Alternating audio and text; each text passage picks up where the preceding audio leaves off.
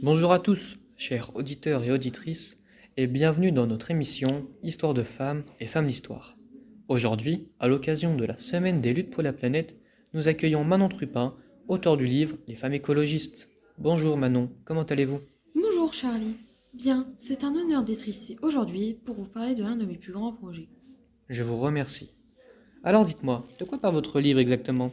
Dans mon livre, je parle principalement de l'incroyable vie de Wangari Maathai, une militante écologiste ayant reçu le prix Nobel de la paix. Je parle également de son impact sur la société et sur la lutte pour la reconnaissance des femmes.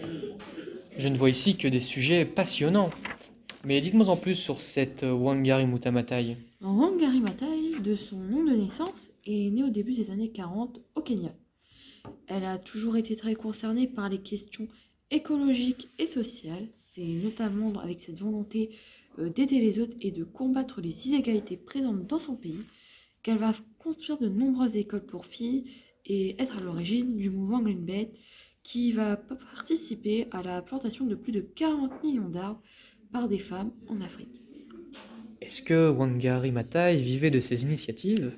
Non, en plus de ses actions pour préserver la planète et la paix, Wangari Maathai était également vétérinaire et ainsi la première femme d'Afrique de l'Est à obtenir un diplôme en biologie en étudiant aux États-Unis. Peut-on dire que Wangari Maathai a beaucoup voyagé? Principalement aux États-Unis pour ses études. Elle a d'ailleurs créé un organisme permettant aux jeunes Kenyennes de facilement partir étudier en Amérique. C'était donc une femme engagée.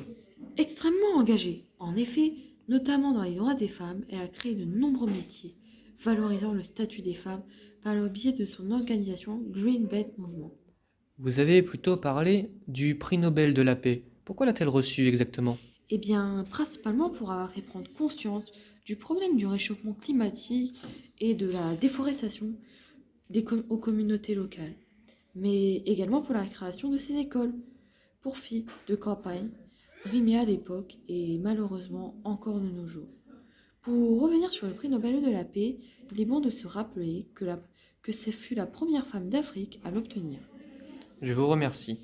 Je me suis permis de lire le résumé de votre œuvre et j'ai notamment remarqué que pendant tout un temps, Wangari Maathai fut la première ministre de l'Environnement au Kenya. Je me suis alors demandé comment s'était terminée sa vie. Elle est malheureusement décédée en 2011 des suites d'un cancer. Toute sa vie, elle s'est battue pour un monde meilleur.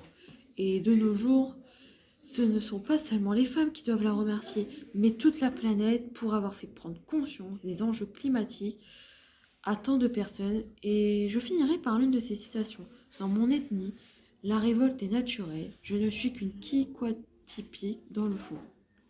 Manon, je vous remercie pour ce florilège d'informations sur cette femme méconnue du grand public. Votre livre est dès à présent disponible en librairie, une belle histoire sur une femme vraiment exceptionnelle et en avant sur les problématiques actuelles. Merci beaucoup de m'avoir accordé ces quelques minutes de votre émission. Ce fut un véritable plaisir de vous recevoir. Je vous souhaite une bonne journée. Et maintenant, sans plus attendre, passons à notre chronique sur Sandrine Rousseau.